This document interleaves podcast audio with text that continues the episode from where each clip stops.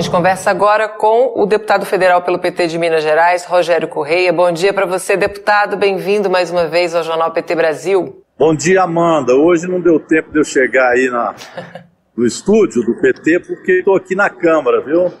Ótimo, fui, já também estava assistindo o jogo das assistindo o jogo das meninas, né, do futebol. Eu também estava. saiu, mas o time jogou bem.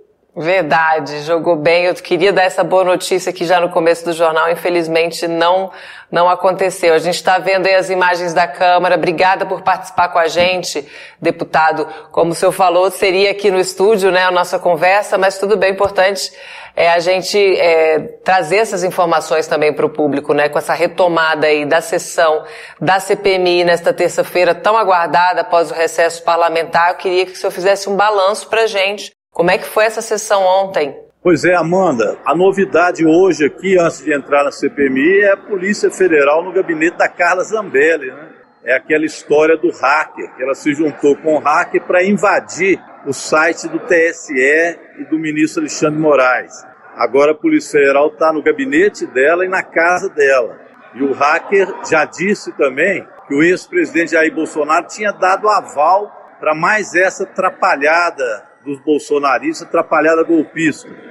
Então, embora não tenha a ver com a CPMI em si, tem a ver com a tentativa de golpe.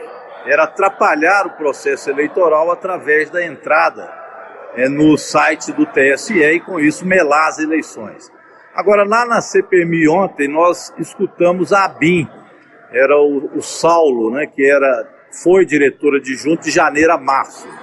O importante ontem é que, de fato, ele confirmou aquilo que a gente vem, vem dizendo há muito tempo. Havia toda uma estratégia golpista e a BIM capturou isso, em especial na véspera dos acontecimentos.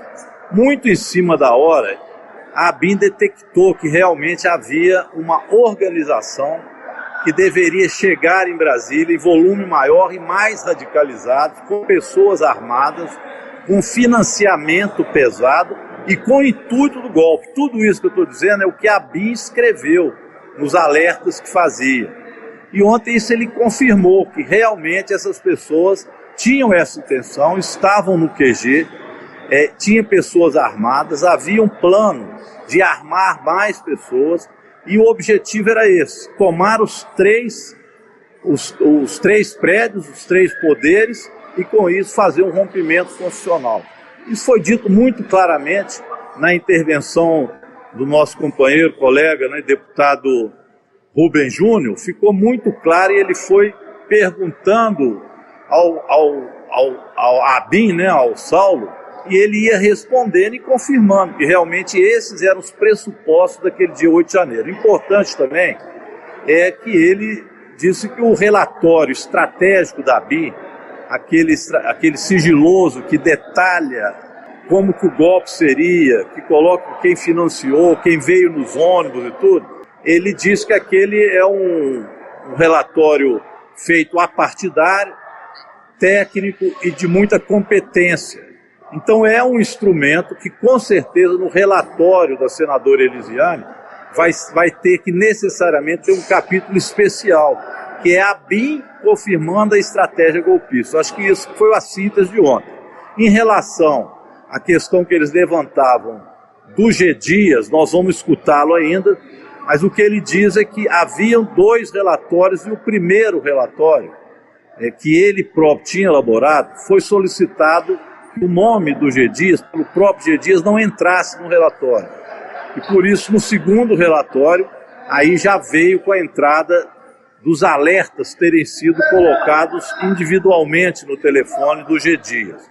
Nós vamos escutá-los ainda, mas é o que eu disse ontem. Esse aspecto é evidentemente muito secundário em relação ao que nós estamos analisando, que é o golpe em si, a estratégia golpista colocada. Eu acho que foi proveitoso ontem e é mais um caminho para a formação de um relatório que com certeza colocará a estratégia golpista e no centro dela, como autor intelectual, mentor disso tudo, o ex-presidente Jair Bolsonaro.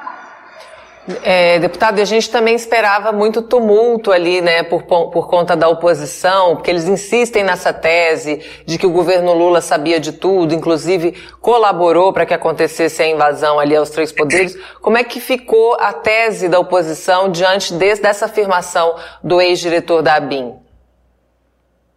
Eles ficaram com cara grande mais uma vez tentando atrapalhar o processo. O problema, Amanda, é que não cai, não, não segura em pé essa tese esdrúxula, depois que, especialmente a fala do Rubens Júnior, que foi muito esclarecedora dos fatos, aí eles começam com as teses esdrúxulas, que a tese deles é que a responsabilidade do que aconteceu no dia 8 é do governo Lula. E, e pior, eles dizem que o Lula queria que aquilo acontecesse para poder jogar a culpa nos bolsonaristas. é um negócio sem pé nem cabeça. Para que, que alguém, um partido vitorioso, um presidente vitorioso, vai começar o teu terceiro mandato, vai querer que a sede dos três poderes seja invadida. É um negócio de maluco. Aí eles dizem que todo mundo que estava ali, pego naquela cena, o cara que quebrou o relógio aqui na Câmara, eles falam que é infiltrado. Ontem aquele sujeito, aquele senador, é, é vice-presidente, o Magno Malta, é, falou que, que quem quebrou o relógio, estava com, com aquela camisa do Bolsonaro, era do MST. Um fake news já antigo. A senadora Elisiane contestou ele na hora, depois eu, eu, eu, eu falei que vou convocá-lo, inclusive, porque aí começa um show de fake news, de mentira descarada, aí é coisa para a bolha deles, né? mas realmente eu acho que eles estão perdendo o debate na CPMI, perdendo o debate na sociedade, e no final das contas vai ser mais um instrumento a demonstrar a tentativa de golpe.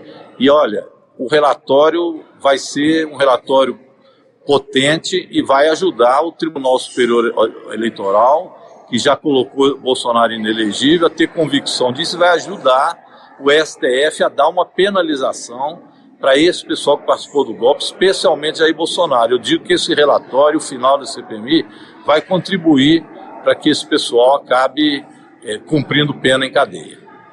Deputado, e, que, e, a gente já tem a próxima sessão confirmada? Quando é que vai ser? E que requerimentos foram aprovados? E o que, que a gente pode esperar aí dos próximos capítulos da CPMI?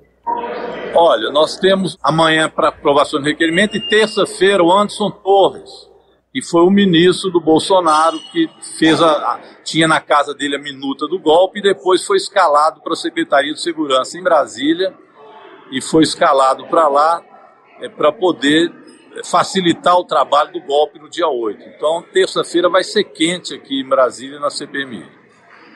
Dado, e qual a expectativa? Será que ele fala, Anderson Torres vai falar, vai, vai ficar em silêncio? Como é que é a condição dele nessa participação na, na CPMI? Amanda, esses bolsonaristas são muito covardes, então eles conseguem habeas corpus para poder não se incriminar e ficam calados. Mas o silêncio deles é pior para eles, porque ele acaba não se defendendo e no relatório vai constar que ele não quis fazer a defesa e nós já temos os elementos e os documentos que comprovam a culpa deles.